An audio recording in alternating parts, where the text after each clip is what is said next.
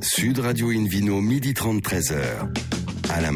Bonjour à tous les amoureux du vin et de la modération. Bienvenue à bord du numéro 978 d'Invino depuis la création de l'émission en 2004. On espère que vous avez passé un excellent joyeux Noël, que vous êtes bien éclaté avec la modération évidemment. Nous sommes délocalisés chez le caviste Nicolas à Paris au 31 place de la Madeleine. Je rappelle que vous écoutez Invino Sud Radio dans la capitale sur 99.9 et qu'on peut se retrouver sur notre page Facebook Invino ou notre compte Instagram Invino Sud Radio. Aujourd'hui, un menu qui prêche, comme d'habitude, la consommation modérée et responsable avec Mylène Bru pour le meilleur du Languedoc et puis le Vino Quiz pour le coffret à gagner un de trois bouteilles de la marque Bandit de Loire. Également un coffret Divine en jouant sur invinoradio.tv. À mes côtés, Hélène Pio, chef de rubrique au magazine Régal. Bonjour Hélène. Bonjour. Alors ce réveillon, ce 24, ça s'est bien passé? Eh ben, écoutez, euh, tout était sous contrôle, ça va. euh, rien n'était trop cuit, les vins étaient à parfaite température. on était Les vins très n'étaient pas contents. trop cuits, ça allait quoi? Non, les invités un peu. Mais euh, non, attention, je- non, non, non, pas de blague, avec modération, un verre, attention. David Cobol, bonjour David, hein, vous Bonjour, êtes, euh, Alain. je le rappelle, le cofondateur de, de l'Académie des vins et spiritueux. Et vous, ce, ce 24, ce, ce réveillon, en famille, je suppose quoi? C'était un réveillon gascon avec. euh, Restez avec- poli, David, restez poli, oui. Ouais, gascon, euh, c'est Oui. le sud-ouest. C'est même encourageant. Et euh, qu'est-ce qu'on a bu? Alors, on a bu un Anjou blanc, tiens. Ah bah très bien, on va Oui, en parler, ça tombe bien ça. et, euh, des bulles. Des bulles aussi de Loire, un crémant de Loire, excellent d'ailleurs, et pas cher. Je pourrais en, en parler un jour. Et puis après, on a bu un grand rouge d'Australie, donc on a, on a voyagé. Ah oui, un, un tour du monde pour un, pour un jour de Noël. Quoi. En Ouais. tout cas, pour commencer cette émission, c'est la dernière hein, du millésime 2020. Puis quelque part, on est content de terminer ce millésime 2020 pour plein de raisons. On accueille Patrick Baudouin, propriétaire du domaine du même nom. Bonjour Patrick. Bonjour. Alors, un mot sur l'historique de votre domaine. Là, tout débute en Anjou, là, au début du XXe siècle? Ah, pour la famille, oui. Ouais, C'est c'est ça. Peut-être même un peu plus loin, mais je sais pas trop. J'ai pas eu le temps d'aller chercher quoi. Mais euh, on est vigneron euh, avec des hauts, des bas, des ruptures et des retours. Et moi, je fais partie du retour. Du retour. Euh. Alors, racontez-nous le retour. Pourquoi voilà. le retour Ah, le retour. euh, mais je m'ennuyais un peu à Paris en fait. Là, je suis revenu. euh, mais Combien de temps vous avez bossé à Paris euh, En région parisienne, Ouais. de l'âge de 7 ans à l'âge de 40 Vous ans. j'étais en région libraire. J'ai été libraire entre autres. Euh, Vous lisez toujours beaucoup ou pas Oui. Oui j'ai amené Votre dernier coup de cœur, c'était quoi J'ai amené des livres. Euh, une histoire du sucre, histoire du monde. Histoire du sucre, Ça, c'est histoire du monde. quoi. Bah, c'est intéressant, passionnant ça. parce que l'histoire du sucre dans l'alimentation, ça concerne pas que le café et le thé, et c'est très lié aussi au vin, mais aussi à l'histoire coloniale, et donc euh, c'est un sûr. livre passionnant. Et, à- Ouais, et c'était- à la conservation des aliments. Et à la conservation des C'était aliments. la Mais avant, ça noblesse se faisait hein. naturellement entre guillemets, et Mm. tout a changé avec euh, le canne à sucre et puis la betterave. après. Alors, on revient donc sur euh, tout sauf la betterave avec Hélène Pio. Alors, euh, effectivement, donc Patrick Baudouin, ancien libraire, qui euh, revient euh, un beau jour de 1990 en Anjou sur sur le domaine familial où il y a eu effectivement tout un tas de, de, ruptures et de reprises. Et puis puis qui abandonne les livres, mais pas complètement, hein, pas, pas comme lecteur, vous venez de le dire, pour récupérer les, les, les parcelles louées à l'époque, souvent en friche. Vous nettoyez tout ça et puis et puis vous donnez très vite un grand coup de pied dans la fourmilière en disant dites donc mais qu'est-ce que c'est que tout ce sucre dans le vin qui m'a pas l'air totalement de venir du raisin Bah, mon, ma première question, elle est venue en 1994 parce que j'ai euh, pendant 2-3 ans, j'ai mis un petit peu de sucre comme tout le monde.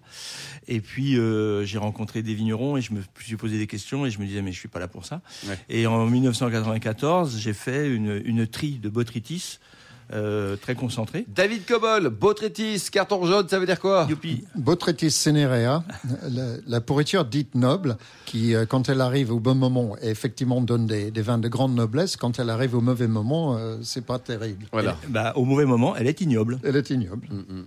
Donc 94, sans chaptalisation, sans sucre, quoi, rajouté, et je fais euh, des jus, quatre barriques de jus que je trouvais très bons et qui, dont les fermentations s'arrêtent. Elles s'arrêtent à 9 degrés d'alcool. Et on me dit que je fais pas dans l'appellation, parce que l'appellation, pour être là, euh, dans l'appellation, il faut faire 11 degrés minimum d'alcool. Et euh, moi, je trouvais ça très bon. Je n'essaie pas de les faire monter davantage, parce que ça devient du vinaigre. Et je suis pas dans les clous. Et je tombe sur un représentant quelqu'un qui a été connu dans le circuit à l'époque, Chazalet, et euh, qui trouve ça très bon et qui me met tout de suite sur les grandes tables chez Gagnère, euh, etc. Trois gros, euh, donc je mets une fausse étiquette, 11 degrés. Un faux nom. Et voilà. Une fausse non, non, non, non, j'assume. Un vrai nom, un vrai nom.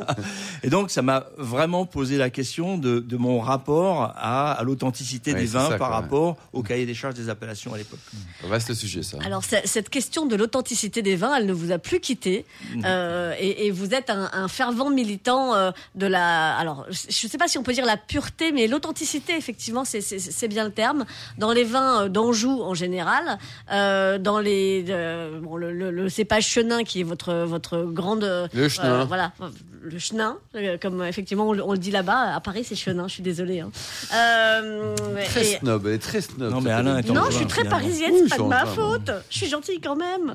Euh, bon, Ça dépend les jours. hein. c'est vrai. Mais quand je vais en Anjou, Patrick et moi, je suis plutôt gentille en toujours, général. Toujours. ouais. Euh, Bien plus souvent. donc, euh, donc votre, est-ce que je serais gentille plus souvent, c'est ça? Ça commence à déraper cette Bah, émission. comme cadeau, vous avez eu sous le sapin, là, un aller-retour en, en Un, Anjou, un- voilà. un tacle direct Disons, euh, aussi, un double tacle. La fête, Oh, c'est pas fini, là. Voilà. hein. Anglo-ligérien.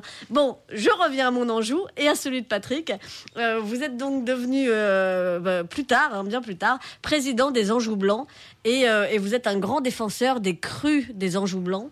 Où en est le dossier de l'INAO Alors, on vient d'en déposer la première partie, en fait, sur cinq crus.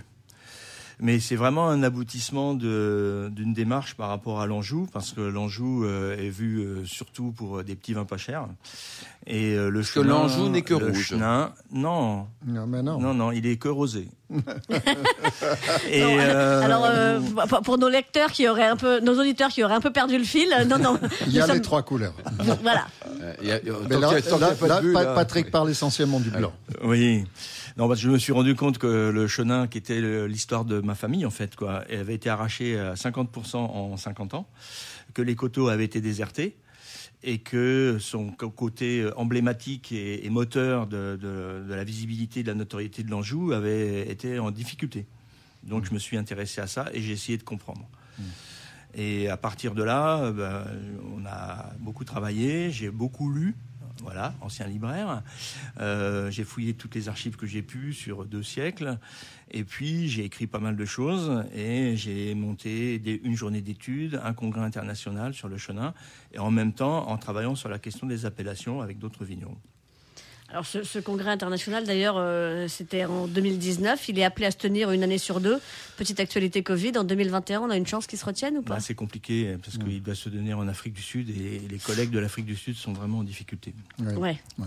Mais c'était, c'était, moi j'ai, j'ai assisté au congrès de 19 à Angers, formidable congrès avec des intervenants vraiment intéressants de partout, des, des- des choses de qualité, des choses intéressantes et une belle dégustation proposée. C'était une organisation formidable. Mon chapeau. Merci. Alors qu'est-ce que vous défendez dans ce dossier de l'INAO? Racontez-nous. Euh, ce qu'on défend, c'est la capacité. euh, il y a quelque chose d'un peu paradoxal dans l'histoire des appellations en Anjou, c'est que euh, auparavant, et c'est dans le dossier, euh, les vignerons, et y compris pour des parcelles de la famille ou d'ailleurs, ou d'ailleurs, chaque vigneron pouvait parler d'une parcelle. Et disait, il connaissait cette parcelle et il disait, ça fait tel vin, euh, c'est, elle est meilleure que celle-là ou pas, c'est celle que je préfère. Et euh, c'était sur les étiquettes et c'était aussi dans les publicités de l'époque, du, du- du début du XXe siècle. Et quand les appellations sont arrivées, ce qui est une bonne chose en soi, euh, en fait, ça, a- ça a englobé ces parcelles dans une, un, un mot, un, un territoire plus large, bon, Coteau du Léon, Auban, etc. Et on a oublié, en fait, ce parcellaire, ces, ces particularités. Alors, les vignerons ont continué à les mettre sur les étiquettes, euh, sur une ligne, parce que En enfin, lieu-dit plus, plus ou- ou moins, quoi. Ouais. Voilà. Mais il y a cette fierté, cet attachement, cette transmission qui se fait. Mais c'était pas valorisant, c'était pas valorisé, et il y a une partie de la fierté qui est tombée dans l'histoire. Bon, donc il faut revenir à ça. Et ça fait partie aussi du travail que j'ai fait à l'époque avec René Renou et avec d'autres vignerons pour euh, re-hiérarchiser, re-segmenter les appellations pour qu'il y ait vraiment une, une, valorisation différentielle en fonction si c'est des vins d'assemblage, de volume ou des vins fins, comme on appelait ça en 1935 quand- à la création de l'INAO. Alors, euh, puisqu'on parle de valorisation, euh, il y aura bien sûr la fierté des vignerons à pouvoir affirmer qu'ils travaillent telle ou telle parcelle. Il y aura euh, bah, tout, tout un intérêt géologique pour les pour les, les, les buveurs de ces bouteilles. Euh, Est-ce que on, on parle aussi de valorisation financière? Est-ce que vous pensez pouvoir euh, peut-être augmenter un peu Ça le se prix de vos vendra plus cher, quoi, potentiellement. Euh, mauvaise nouvelle, oui, ça va se vendre plus cher. Et ça, c'est pas bien, ça. hein. Non, mais, Mais si, mauvaise c'est- nouvelle, est très oui bien jusqu'à hein. maintenant, là. Ah bah oui, non, mais moi je suis jamais bien jusqu'au bout. Combien ça coûte une bouteille de vin d'Anjou Alors, David Cobol, on trouve des bouteilles de combien, combien? Ah bah, je, vais, je vais vous donner la fourchette parce que j'ai fait une dégustation de ces vins euh, tout, tout- tout récemment. Ça va de 7 euros à 100 euros. Alors 100 Ah oui, euros, c'est un peu même. exceptionnel. Ouais. Euh, je vais, dirais 7 à 40, mais je dirais 7 à 20, 25, c'est peut-être la fourchette Et la vous, plus Patrick, vos habituelle. vins, ils vont de combien, à combien? Alors les nôtres en Anjou blanc, euh, si on parle des Anjou blancs, Oui. ils vont de 19 euros à 50 euros. À 50 euros. Donc, Voilà. vous êtes quand même Oui. dans, dans le haut de gamme, c'est ça, de la région. Hein? Oui, mais les vins de Patrick Baudouin euh, font partie effectivement du haut du panier. On les retrouve en effet sur de très belles tables. Euh, et et, euh, et c'est un coup de cœur, même à l'aveugle, à chaque dégustation. Enfin, j'ai- souvent dégusté les vins de Patrick. In comme, veritas. les vins de, de, de toute Il l'appellation. faut, il faut quand même com- comparer Ils ces sortent vins. toujours. C'est- des grands vins blancs, ça peut être des grands vins blancs, hein, les meilleurs, à, à comparer à, à des grands bourgognes blancs. Oui, c'est ça, Il n'y a pas Ouais. de, de- de différence de niveau qualitatif. Le Et problème, c'est que nous, euh, on n'est pas des voleurs. quoi. Si les coteaux ont été abandonnés, c'est avec la mécanisation, avec l'utilisation de certains artifices à l'époque, euh, qui est la chaptalisation par exemple. Bon, c'est vrai que les coûts de production, on n'était plus concurrentiels. Oui, c'est ça. Ouais. Donc euh, remettre les coteaux en valeur comme euh, on est en train de les faire en ce moment, ça veut dire très peu de mécanisation, du travail. On a des sols qui sont, on appelle euh, ça l'enjou noir. On est sur les schistes, les grès, des sols difficiles qui usent terriblement les outils. Qui, Et les avec- hommes ah, et les hommes et les femmes, avec, Oui, avec. euh, a- avec des dévers. Et il y a le coût de production et les rendements. On n'a pas, on est, on, on est sur des sols pauvres. L'Anjou, c'est deux, deux régions, l'Anjou blanc, Saumur, et l'Anjou noir. Euh, côté Léon et Savenière et les rendements c'est de notre côté c'est un tiers de moins que Oui. facilement Donc, quoi. Donc, on comprend pourquoi on- il faut valoriser le prix euh, de on la ne, bouteille on finie à ne veut pas vous voler Oui, les amateurs ça, de voilà. n'était pas le propos.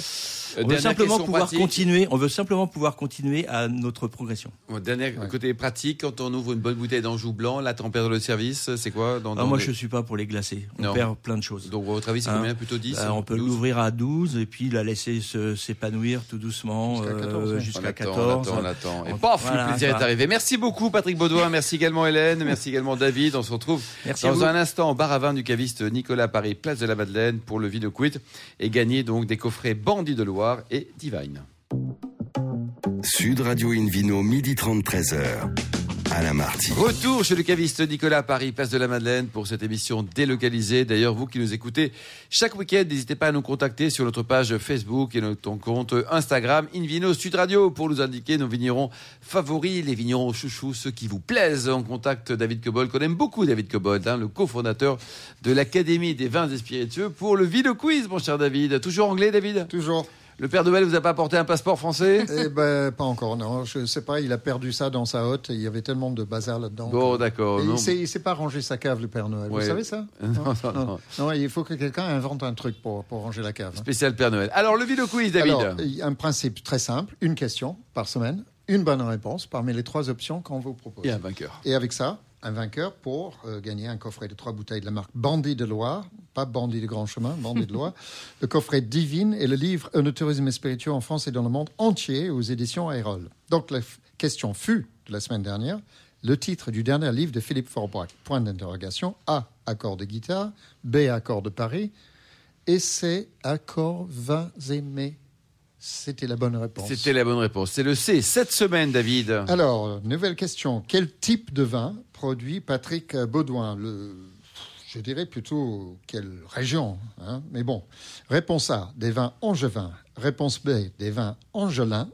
Réponse C, des vins angéliques. Peut-être les trois. Ouh là là, voilà. c'est Il y a de la ça subtilité. A, B ou C. Vous nous rappelez le. A, le B, le C, c'est quoi Alors, A, des vins angevins. Oui. B, des vins angelins. Oui. Et des vins angéliques. Angélique, voilà. Mm, voilà. Et, et Alors- donc, pour, comment on fait alors? Alors, ben, vous allez sur, toute la semaine sur le site invinoradio.tv à la rubrique Vino Quiz et le gagnant sera tiré au sort parmi les bonnes réponses, pas les mauvaises. hein. Pas les mauvaises, vous êtes sûr quoi? Oui, oui. Bon, merci beaucoup David Cobol. Invino Sud Radio accueille maintenant une nouvelle invitée, Mylène Bru, propriétaire du domaine du même nom. Bonjour Mylène. Bonsoir. Alors vous êtes Bonjour, situé pardon. où là? Juste à côté de Sète, au nord de Sète? Oui, tout à fait. En fait, euh, sur des, des petites terrasses calcaires euh, au nord de Sète. C'est la mer ancienne s'est retirée et a formé un petit substrat marin. Euh, ce sont 15 petites terrasses en, en garrigue, des défriches. Donc c'était euh, le vignoble historiquement était planté en raisin de table. Et c'est un vignoble familial Pas depuis du tout. 17 générations. tout, pas du tout, pas du néo-vigneronne, racontez-nous. En fait, bah, je suis issue du sérail, mais j'ai choisi euh, là où je voulais faire du vin. Et c'était un coup de cœur. hein. Je me suis tombée amoureuse en fait. Mais c'est vrai. on- C'était au mois de mai. J'ai suivi un petit chemin calcaire, caillouteux, qui descendait dans la garrigue. Et j'ai dit, c'est là que je veux faire du vin. Et j'ai cherché le propriétaire en fait. Il J'avais il peur. avait des vignes déjà Ou- Il était en fait euh, anciennement, oui, tout était planté. Ah oui. Et je voyais que ça appartenait à la même personne parce que c'était euh, tout- tout- des toutes petites terrasses. C'était un vignoble de poupée. Il y en avait une dizaine et c'était noyé dans un écrin de garrigue, c'est-à-dire qu'il n'y avait pas de voisins. Et ouvert aux quatre vents, ça c'est le cas de le dire, sur un grand plateau calcaire magnifique et dans un deuxième lieu, euh, les premiers contreforts des Cévennes et du Larzac. Ah, Je suis, je suis, revenue, j'ai dit mais c'est là, C'est là, c'est là quoi. et Ouais. j'ai fait mon enquête, j'ai trouvé le monsieur. Et quand je l'ai rencontré la première fois, il boitait, il avait euh, 65 ans, et je dis chouette. C'est vrai, j'ai dit chouette. J'ai une chance. J'ai une chance. Mais c'est très moche. Non, c'est très moche. C'est pas du Maintenant, tout charitable, un- ça. Faut retourner à l'église, non, allez, on est parti, c'est terrible. Euh, bah, Je, je, je, je, je suis spécialiste. Non, je voulais dire que en fait, je l'ai vu. Et maintenant, c'est c'est quelqu'un que j'adore. On s'appelle Rattrapez-vous, là. trois fois pas. Non, non, je Il boite encore ou Non, il, s'était- il venait de se faire opérer de la- d'une prothèse de l'ange. Ah. Christian, si tu m'entends, un gros bisou. Et euh, en fait, euh, ce qui s'est passé, c'est qu'il m'a dit euh, Qu'est-ce que vous voulez faire? J'ai dit Je veux faire du vin ici. Mm. D'abord, il m'a regardé, il a été très sceptique et il m'a dit Vous êtes une fille et si vous pouvez pas vous imaginer comme cela me plaît. Oh J'étais, euh, bon, je me suis dit, euh, là, je rêve, hein. je rêve, là, c'est pas normal. et puis j'ai compris. Son fils, en fait, était parti à la ville, il était avocat, et sa fille était restée au village et avait repris les vignes de la- du village, en fait, bon, en coopération, etc. Salut Christelle. Mais donc du coup, euh, bah, j'ai- j'ai j'ai- j'ai compris qu'il y avait quelque chose qui était aussi féminin dans sa façon de voir. Ah bah, euh, c'est génial ça. c'est génial. C'est une Et jolie qui histoire. voulait transmettre. oui, il voulait transmettre. Mm. Donc, euh, au début, bon, il était un peu sceptique. Et puis après, il a vu que je faisais du vin avec son chasselas. Ensuite, il a vu que je faisais donc euh, une cuvée que j'ai appelée donc Far West. Il était complètement euh, voilà. Et puis il a vu les, les japonaises débarquer avec des petites ombrelles et des, des- des petites euh, joues poudrées. Et alors là, il pleurait de joie. Ah il oui, voulait pas repartir. histoire. Et il ça. voulait pas les laisser partir non plus. il voulait euh, les marier à la, à la commune de Saint-Pargoire avec des, des Français. C'était euh, Mais qu'est-ce qu'elles les venaient faire là, les japonaises c'était là Elle venait tout simplement dég- déguster les vins parce qu'un des premiers clients en fait que j'ai que j'ai eu c'est le Japon. Ah oui. Et donc du coup toutes les toutes les, les clientes de tous les cavistes au Japon sont venues euh, visiter les vignes en fait Ouais. euh, et euh, comprendre comment on Pèlerinage. pèlerinage absolument. Ouais, ouais. Donc c'est amusant parce que j'aurais tout ça. imaginé sauf ça. Ouais. Je pensais pas à ça. non. Hélène donc, euh, donc vous avez commencé avec le muscat et puis très vite effectivement le rouge. Voilà. Vous le disiez, cette cuvée Far West. Voilà, cette cuvée Far West. Parce que je pensais à la Méditerranée, parce que le vignoble est méditerranéen, c'est donc la mer ancienne s'est retirée et a formé un substrat très marin, c'est-à-dire en fait ce sont des squelettes marins très anciens, très finement broyés. Est-ce qu'il y a des huîtres? Il y a des huîtres par endroit. C'est très important Oui, ça. oui, tout à fait. Il y en a à Chablis aussi, David, hein, des huîtres. Tout hein. à fait. Oui, oui. Dans le sud de la Champagne également. Ouais. Exactement. Je Ouais. dis toujours que j'ai j'ai le, j'ai le même sol qu'en Champagne. Et c'est de la craie et c'est en fait il y a un taux de magnésium dans le sol qui est incroyable. La méthode, j'ai analysé les sols par la méthode Érodi au départ. Et donc euh, du coup, euh, c'était une façon aussi de relier la terre à la mer parce qu'on n'est pas loin de la mer. Mm. Les entrées maritimes sont toujours euh, très présentes en fait, ce qui favorise un calme et un, un peu de fraîcheur en été. Qui baisse la température. Voilà. hein. Et Mm. l'ex- les expositions sont nord-nord-est, ce qui est très positif aussi parce que ça apporte de la fraîcheur au vin. Ouais. Et ce petit grain là de mer avec cette petite salinité que l'on retrouve aussi dans les vins apporte une petite acidité, une fraîcheur que au départ je n'avais pas. euh, Je découvrais tout. Je ne savais quoi. même pas ce que ce que ça allait donner en fait. Hein. C'est un petit saut dans le vide quelque part. Parce que vous, vous, vous avez une formation. Oui, de- je suis œnologue en fait. Ouais. J'ai fait œnologie à Montpellier. euh, euh, la promo d'avant, il y avait Olivier Julien, il y avait, il y avait dans ma promo quelques, quelques lascars aussi. C'était très bien. Mais j'ai- j'ai attendu longtemps avant de faire du vin parce que c'est un. Enfin, c'est pas pour rien, vous parliez de la Bourgogne. C'est pas pour rien, je pense que les moines, en fait, étaient investis. Euh, en fait, maintenant, j'ai démarré seule. Et euh, je suis restée euh, 9 ans à faire du vin, en fait, comme ça, à la force de mes petits po- poignets. Sans eau, sans électricité au départ. Il n'y avait pas d'eau, d'électricité, quoi. Non, pas de cave, hein, pas d'eau, pas d'électricité. Hébergé Pas de chez bol, un quoi. voisin. hein. Oui. Il, il La- fallait vraiment le vouloir. Hein. Oui, vraiment. Maintenant, je, je- quand je me retourne, je me dis, mais tu as fait tout ça. Je, Oh des fois, j'ai des doutes. Je me dis, c'est moi, c'est moi. C'est c'est très bizarre, en fait. Et depuis trois ans, quatre ans, on fait le vin à deux. En fait, mon compagnon s'appelle Bruno Barwise. On le salue. Et vous parliez de l'Afrique du Sud. Il est sud-africain d'origine. Ah hein. oui. Est-ce qu'il a joué au rugby au moins? Euh, Il a la carrure. hein. Il Oui. mesure 1m96. Très il pourrait. On a de la il est passionné hein. de rugby. Mais, euh, mais du coup, alors, il, était- il est très technique et moi, je suis très intuitive. hein. Et puis, même si j'ai effectivement les connaissances, Ouais. je suis très intuitive, en fait. Et on invente euh, des, beaucoup de choses aussi. Vous vous éclatez, quoi. c'est- Oui, on s'éclate. Bon, les vins, alors on en parle Alors, un peu, West. hein Mais oui, oui, on en, on, on en parle. Alors, euh, je- juste avant d'y venir, on, on parle un peu cépage, puisque forcément, c'est ce qu'on retrouve dans la bouteille. Euh, alors, vous vous amusez bien aussi euh, avec les cépages. Euh, Il y, a- il y a les classiques de la région. On, on a parlé euh, tout à l'heure. euh, Effectivement, de, de- du muscat, euh, bon, Grenache, Syrah, Carignan, Cinsault, tout ça, on a un petit peu l'habitude. Mais euh, il y a aussi de l'Aubin, de l'Alphonse Lavallée Oui, et du vrai, Servant. Alors, qu'est-ce que c'est que ces bébêtes-là? Et c'est l'héritage en fait euh, de ces petites terrasses. On parlait en fait, euh, c'est vrai que dans le sud, il y avait six villages autour de, de- de- du lieu-dit où maintenant nous habitons au, au milieu des vignes dans une petite cabane. Et bien dans ce lieu-dit, il y avait une production de raisins de table, mais de raisins de table choyés. On les appelait les raisins d'or. Ils ont fait d'ailleurs la richesse de six communes autour de, Saint-Pargoire. Et il y avait effectivement le Servant, la Madeleine de Clermont. Euh, bon, l'Aubin, c'est un. Si je, je- si je dis une bêtise, vous m'arrêtez en fait, David, mais c'est un vieux cépage, je crois, du Vaucluse. Je crois qu'il rentre dans l'appellation Peut-être, oui. Châteauneuf-du-Pape. C'est un cépage qui est assez particulier. Il est, il est complanté dans un carignan. Dans, dans le domaine. Complanté, David, ça veut dire quoi Alors ça, comme les, les vignobles anciens étaient complantés, Voilà. c'était rare les, les parcelles monocépages. Les, les- les- Donc, c'est sur le même terrain sur, sur une même, même pièce, de- une même parcelle, on trouvait plein de cépages. C'était un peu la, la police, toute assurance du vigneron. Parce Exactement. que si c'est un cépage loupé, s'il y avait de la coulure ou s'il y avait du gel, eh ben, il Tout y ne avait... pouvait pas être coupé en même temps, quoi. C'est ça. Et certains cépages aussi, c'est sensible à certaines maladies. Et du coup, l'autre compensait un peu. Il, apportait un équilibre, en fait. Et puis, euh, peut-être que les gens s'imaginaient aussi qu'ils allaient faire l'assemblage directement à la parcelle. On parlait de petites parcelles, de sélection parcellaire. Et c'était intéressant. Parce que déjà, dans la parcelle, il y avait l'assemblage. Bien sûr, de rien- fait, de voilà, fait, c'est un peu Alors, délicat. vous, justement, dans, dans, de- dans vos Oui, vins, donc euh, Far West, Rita, les Moulins de mon cœur, Zingara, euh, comment vous procédez Alors, justement, en parcelle Alors, complantée, en monocépage, racontez-nous. Alors, au début, Far West, c'était en fait l'envie d'avoir un vin très méditerranéen, issu d'un assemblage. Quand vous parliez de rugby, ben, en Méditerranée, quand même, l'assemblage permet d'apporter un équilibre au vin. Chaque cépage apporte sa force, son caractère, et en fonction des millésimes aussi, peuvent jouer une carte différente. Et ça, je trouvais ça génial. Parce que, bon, j'ai cru d'abord à mon terroir, à mon paysage. Et ça, le terroir, pour moi, ça correspond vraiment à quelque chose d'important. Donc, et je me suis dit, bah, c'est tous ces microclimats, toutes ces petites parcelles vont apporter en assemblage quelque chose de fort à Far West. Alors, comme ça ressemblait vraiment euh, au plateau calcaire, à la fin de Le, Le Bon, la Brute et le Truand, quand Clint Eastwood, il part comme ça avec sa cape et son cheval, et qu'il y a son poncho, et qu'il y a le, le plateau calcaire là très fort. Je sais, c'est sauvage ici. On n'a aucun voisin de vigne. hein. On regarde vraiment au nord, il n'y a pas une maison, il n'y a rien. Vous êtes Donc, tranquille, euh, vous êtes on tranquille. est Et toi, tranquille, tu oui, creuses. on est tranquille. Donc du coup, je m'étais c'est dit, ça. ben, ces cépages vont apporter quelque chose. Donc c'est récolté évidemment à la main, en petite caisse de 12 à 15 kilos. C'est rapporté en fait à la cave maintenant depuis 2014 au milieu des vignes.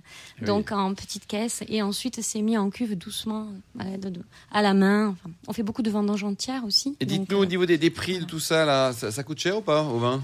Euh, alors, Cher, je trouve pas non plus, euh, parce qu'en fait, euh, c'est vrai que c'est on a très peu de vin, les rendements sont bouteilles très faibles. On produit entre 15 000 et 22 000 bouteilles donc quand ça va beaucoup, sur quoi. Et 6 les hectares et demi, 7 moyens, hectares, ouais, entre c'est- 20, euh, 25 et quand ça va bien 28. Ouais. euh, Et Et donc, alors, tout niveau du petit, prix, ça donne petit. quoi alors? Alors, euh, une des premières cuvées sur le fruit qui s'appelle Cartouche, voilà, qui est une cuvée de printemps.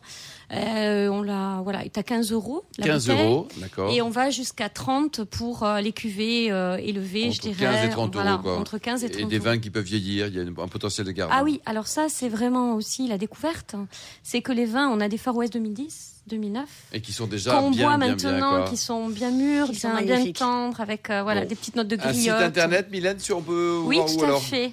Alors, euh, comme vous, en fait, on, est, on a un Instagram Oui. et que l'on on Et c'est essaye. quoi alors, dites-nous Voilà, dont l'Instagram c'est euh, Domaine Mylène Bru et le site aussi c'est W. Merci beaucoup Mylène, merci à vous également Hélène, Patrick Baudouin, David Cobol et aux millions d'amateurs de vin qui nous écoutent avec passion.